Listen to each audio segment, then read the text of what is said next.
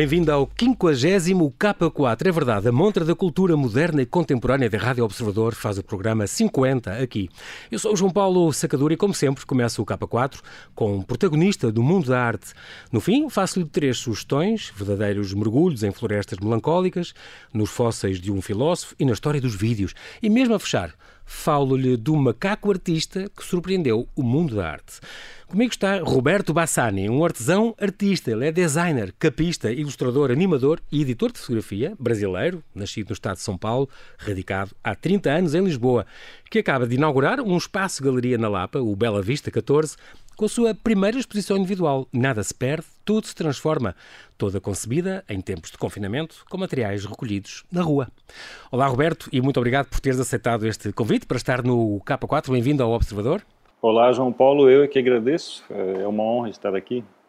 Ora, a honra é nossa e o prazer é nosso também. Tu nasceste em 1968. 1968, na cidade de Guararapes, isto fica no interior do estado de São Paulo. Um, é um ano, como tu sabes, olha, um ano em que estava, estava a guerra do Vietnã a decorrer, uh, houve o maio de 68 em Paris, Martin Luther King é assassinado, Bob Kennedy é assassinado. Um, Nixon ficou é. presidente, saiu 2001, Odisseia no espaço. É, é a coisa mais importante, se calhar, além do teu nascimento? E ainda nasciam bebês num ano tão conturbado. não, e há duas coisas muito curiosas no teu ano que não sei se sabias. Em, em 68, o Andy Warhol foi ferido num atentado, uma, uma radical feminista, que entrou na factory, no, na oficina dele, em, em, no ateliê dele, em Nova York, e disparou-lhe três tiros porque ele não gostou de um guião que ela lhe mandou. Foi, foi ferido, mas, mas sobreviveu, depois andou com colete cirúrgico, por é, isso. E foi um ano também em que morreu, foi um ano também em que morreu o Marcel Duchamp, o, o, pronto, que tu também és um fiel seguidor ah. com a sua sua ready-made. Foi no ano em que tu nasceste, estás a ver? Vieste ocupar uns lugares uh, importantes. Tu, ah, é. tu tens uma vocação antiga, Roberto. Tu, em pequeno, visitavas muito os museus ou tiveste, tinhas já vocação para as artes, tinhas bons professores. Eu sei que na escola primária, por exemplo, tiveste um prémio muito importante. É, é eu fiquei. Uh, na altura, obviamente, ainda hoje eu estive a, a discutir com uma, com uma artista amiga. Uhum. Uh, essa questão do dom, eu nunca como é uma coisa tão natural desenhar, pintar, mexer com, com cores, criar, um, um, eu, eu, eu, sempre achei que qualquer um podia fazer o que quisesse. Uh, e, e, isso do dom, para mim, é uma coisa muito estranha. Eu penso, às tantas, uma pessoa que quer desenhar vai para um curso, aprende a olhar e, e, tenta seguir aquilo, e depois é só seguir o, o, a, a criação. Um... Há parte, se calhar nos cursos aprende-se muita parte técnica, uh, mas também há que ter uma certa inspiração, um certo dom, uma coisa, não sei, se uma coisa genética, não sei. Mas tu, por exemplo, Ex o teu estudo passou por quê? Design, por exemplo? Não, não, não, não. Escola, escola normal. normal. Aliás, eh, eu ia tirar, estava a pensar em. Eu já trabalhava com animação, que comecei aos, aos 16 anos. Pois tu e, trabalhaste no, com Maurício de Souza, certo? É sim, o, sim. O criador da Turma da Mónica. A Turma da Mónica, exatamente. Muito conhecido. É, é, é, já trabalhavas, foi... portanto, na animação, em, em Novinho. Sim, isso, isso foi. Mas voltando à sua, à sua primeira sim, sim. questão, ainda na, na escola, eu tinha, penso que 10 anos uh, quando fiz um desenho para um concurso e, e, e, depois soube que tinha sido classificado para com, com desenho para seguir para uma exposição em, em, Osaka, no Japão. Uh, fiquei muito feliz, mas uma criança uh, tem, a, tem, tem a mentalidade de criança, não é? E o que eu acho engraçado hoje é que na altura eu fiquei muito decepcionado, que haviam vários concursos, uh, davam bicicletas, uh, e, e, outros brinquedos. E para mim saiu só uma exposição no Japão. Eu fiquei. Hum. Ainda como, ainda como outro, mas não, não foste. Olha, aos, aos 22 anos vieste, vieste para Lisboa e, e desde então moras cá. Uh, tiveste uma passagem por Madrid, onde, onde trabalhaste edição de fotografia, tratamento de imagem e tal, para campanhas publicitárias, mas vieste para cá há 30 anos. Porquê Lisboa? Uh, Lisboa foi uma, uma passagem e acabou por acontecer uh, ficar. ficar. É, isso hum. era uma outra dimensão. Uh, não existia globalização. Okay. uh, os carros eram as mesmas marcas mas não eram os mesmos. A arquitetura era um, uma viagem à história Uh, a música tinha muita influência aqui no, no rock. Não sei se vocês têm noção disso, mas uh, eu, eu já ouvia muita música, percebia muito de música no Brasil e havia uma forte tendência dance music e, e uhum. sem falar na bossa nova e as, as músicas brasileiras. Uhum. Mas, mas achei engraçadíssimo que aqui uh, o, o, rock dominava. E, e me encantei por por essa outra dimensão. Mesmo a língua era era a mesma, ah. mas completamente é, sim, diferente. Para ti seria a mais-valia, obviamente. Um, tu também, na parte do design, também foi importante para ti. Tu foste, chegaste a ser, por exemplo, designer gráfico no, no Museu da Presidência, no Presidência da República, na altura do Presidente Jorge Sampaio, um, uma, uma altura que tu gostaste muito. É... Passaste também pelo, pelo, mundo da moda, pelo packaging. O que é que é? Eu sei que o packaging tem a ver com, com o design, mas, mas explica-nos o que é o, este. A criação de, de embalagens. Okay. É algo que eu, que eu adoro fazer porque a imagem conta muito. E muitas vezes acontece de, uh, de uma empresa querer vender um produto e, e, e a imagem do, da embalagem é muito importante. Por isso eu adoro, adoro ter a responsabilidade uhum. de passar a melhor imagem possível para o pro produto e de uma uhum. forma uhum. muito direta e muito clara. Tu foste muito, foste freelancer também, em ilustração, aqui em Lisboa, e por exemplo chegaste a trabalhar para revistas como a Visão, como a Exame, a Valor, e também foste capista, tu fazias as capas, por exemplo, da Pergaminho, que é uma editora, é uma chancela do grupo Bertrand, Círculo. Exatamente. Um, fazias essas capas. É um bocadinho tem a ver com o packaging, no fundo a capa é também é o packaging de um, de um livro. Sim, Portanto, sim, sim. É a mesma é... área que tu gostas muito.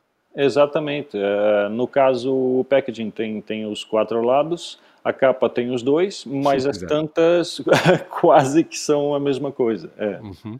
Tu, uh, falando um bocadinho desta tua exposição, é, é, muito engraçado porque esta exposição que tu, para começar, começaste por inaugurar um espaço. Realmente tens uma loja, tu, vê, tu tens uma loja aí muito pertinho, uh, na Rua de Bela Vista também, à Lapa, um, onde vendes pedras e pedras preciosas e pronto, é, é, este gosto da natureza é uma coisa que está no sangue.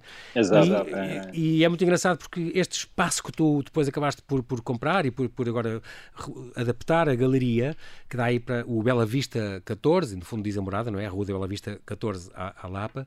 Um, eu estive lá, mostra também estes móveis que tu vais encontrando, tu realmente a parte do, do ambiente e de, e de, de reciclar é contigo. Os móveis também ou são dados, até a, a OLX, a OLX te deu móveis, um, ou são dados, ou, ou que tu arranjas aqui ou lá e vais compondo uh, toda a decoração e todo o espaço, e, além das próprias obras de arte que estão dentro. E, portanto, é, sempre te agradou é, esse aproveitamento. Exatamente, e, e, e dá-me muito gosto poder uh, reaproveitar os móveis, no caso, alguns foram dados, outros comprados mais tipo de, de, de segunda mão. Uhum. Uh, eu acho que o mundo iria para melhor e conseguiríamos reverter esse processo maluco em que estamos hoje em dia se, se as pessoas dessem mais valor à, à matéria em si, a toda ela. E, e eu, quando vi esses botões no lixo, uh, eu, eu achei que eram diamantes em bruto e um dia, quando eu tivesse tempo, que foi o tempo que o confinamento me proporcionou, quando eu tivesse tempo eu poderia fazer alguma coisa. E, e assim e, foi. É, exato. É muito engraçado porque esta exposição chama-se Nada se perde, tudo se transforma. Está então neste espaço, Bela Vista 14, ali na Lapa, e que inaugura este espaço, e é a tua primeira exposição uh, individual. E realmente o tempo do, do confinamento, como tu dizes, deu-te uh, mais, mais de, de, de, de que oportunidade para juntar e, e, transformar em arte esta coisa que tu achaste, achaste, na rua, que são estes botões coloridos. Mas eh, quem é que acha milho, tu achaste milhares de botões coloridos na rua? Quer dizer, é melhor explicar às pessoas como é que isso aparece.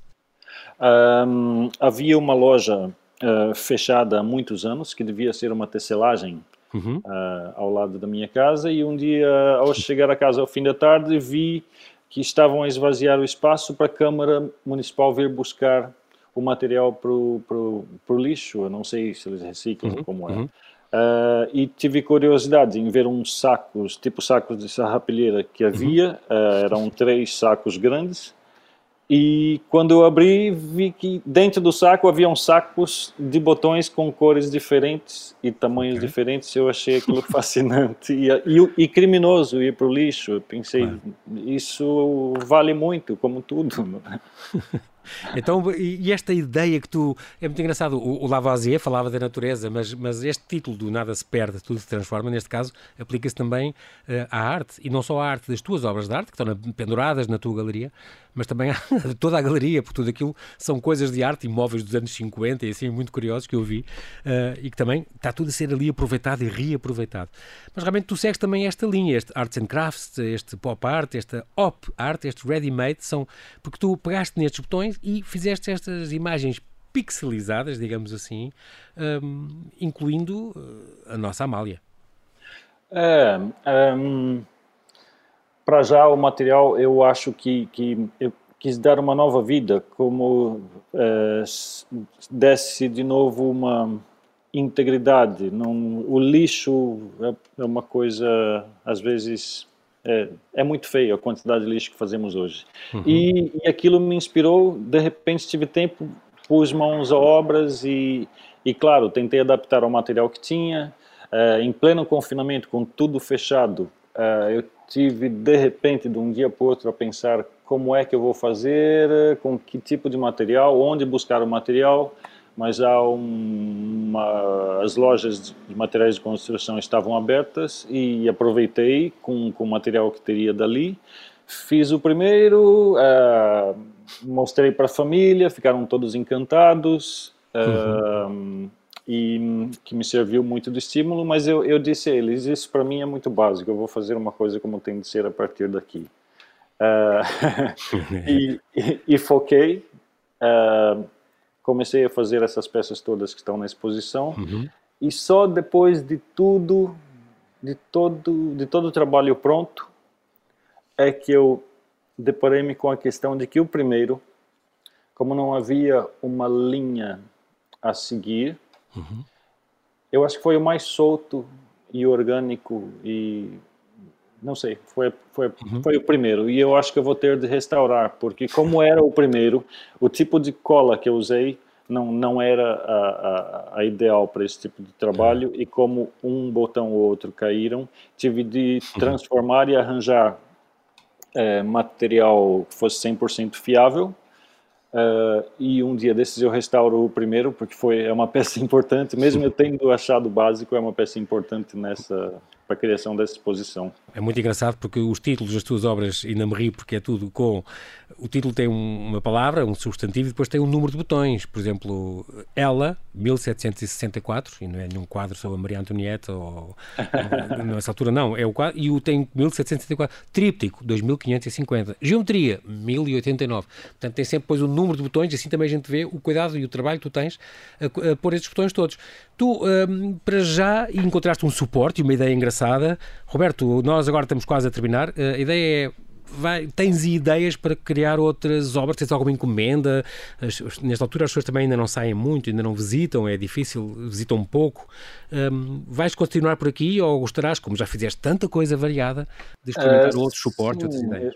Eu, eu, eu fiquei muito satisfeito com o resultado dessas, dessas, dessas peças para essa exposição e é, angariei de uma fábrica que estava a fechar no norte, uma fábrica que fornecia material para tecelagem, uma grande quantidade de botões muito diferentes desses, o que, o que me abriu um leque de possibilidades. Estou ansiosíssimo para uma nova coleção, uh, também com botões aproveitados, mas uh, numa leitura final muito, muito diferente, graficamente muito diferente dessa.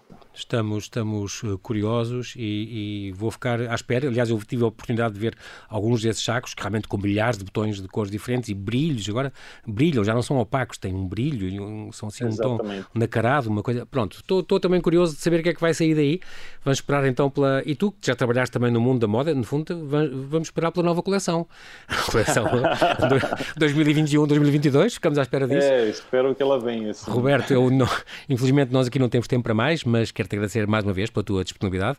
Aproveito aqui para reiterar o convite para quem nos ouve para visitar até ao fim do mês, então, a tua primeira exposição individual, Nada se perde, tudo se transforma, na tua recém-inaugurada Galeria Bela Vista 14, na Rua da Bela Vista 14, à Lapa, de terça a sábado, das 3 às 7. Muito obrigado, Roberto, e mantém-te seguro. Boa noite. Boa noite, muito obrigado. E agora deixo-lhe no K4 outras três sugestões de exposições, verdadeiros mergulhos em florestas melancólicas, nos fósseis de um filósofo e na história dos vídeos. Até ao fim de novembro, o Museu Nacional de Arte Contemporânea apresenta o Elogio da Melancolia, obras de grande formato de António Faria, que nos envolvem por completo. Nestas paisagens, em que o artista explora a melancolia e a sensação de espaço fechado, usando a natureza para a representar de modo puramente emocional, a floresta invade-nos e o espaço da obra confunde-se assim com o da nossa imaginação. A itinerância desta exposição, que antes esteve no Museu do Coa, integra-se no âmbito do projeto Portugal entre Patrimónios, para ver no Museu do Chiado, terça a domingo, das 10 às 6. Até ao fim de outubro, no Museu Nacional de História Natural e da Ciência, está patente a exposição Formas Naturais, de Boris Ferreira, o artista filósofo radicado no Supé da Floresta Negra, na Alemanha. Esta mostra nasceu na visita do artista ao museu, onde reparou na ligação das suas pinturas e desenhos com os fósseis expostos. Está na sala contígua ao corredor, onde está a exposição Specere, sobre as coleções naturalistas do museu. A relação da exposição com a ciência natural estreita ainda mais a ligação entre a arte e a ciência. Para ver no Museu de História Natural e da Ciência, terça a sexta, das 10 às 5, sábados e domingos, das 11 às 6. E no espaço Lumiar Cité pode ver até 22 de novembro a estreia internacional de uma instalação imersiva, All the Light That's Ours to See, da norte-americana Judith Barry, que há uma década teve uma retrospectiva no Museu Coleção Berardo. A sua obra abrange uma variedade de disciplinas: instalação, arquitetura, design de exposições, filme, vídeo, performance, dança, escultura, fotografia e meios digitais. Para criar, Judith apropriou-se da história da Mondo, Mondo Kims, uma famosa cadeia de clubes de vídeo de Nova York que faliu. Dois ecrãs interrogam-nos sobre as formas de visionamento através de uma variedade de ambientes, desde a época medieval até ao presente, levando-nos a refletir sobre a mudança de hábitos no visionamento de imagens e o modo como somos modelados pelas evoluções tecnológicas e pelos novos mídia. Na Lumiar Cité, a rua Tomás del Negro 8A, à alta de Lisboa, do quarto a domingo, das 3 às 7. E em 2005, na leiloeira Bonhams, em Londres, o rumo da arte, que por vezes é estranho e confuso, sofreu mais a maquinada. Três pinturas de um chimpanzé foram vendidas por 16 mil euros, quase 20 vezes a estimativa inicial. No mesmo leilão, uma pintura de Andy Warhol e uma escultura de Renoir atraíram tão pouco interesse que foram retiradas. As pinceladas do chimpanzé devem ser as primeiras obras de arte de um não-humano a irem a leilão. Mas não são de um macaco qualquer. Foram pintadas, nos finais dos anos 50, por Congo, um famoso chimpanzé do Zoo de Londres, aclamado como o Cézanne do mundo dos macacos. Picasso adquiriu uma das suas 400 obras e Miró trocou duas das suas pinturas por uma de Congo. Salvador Dali ficou tão apaixonado pelas suas telas que disse: A mão do chimpanzé é quase humana, a de Jackson Pollock é totalmente animal. A licitação para as três obras de Congo começou em 1.100 euros e terminou com dois licitantes em disputa por telefone. Ganhou um colecionador particular de Los Angeles, entusiasta de pintura contemporânea, que considerou que a pintura de Congo representa a evolução final da humanidade. Congo tornou-se uma celebridade da televisão no final dos anos 50, com a estrela, como a estrela de Zoo Time, um programa de animais filmado no Zoo de Londres por Desmond Morris, um famoso, um famoso zoólogo e antropólogo.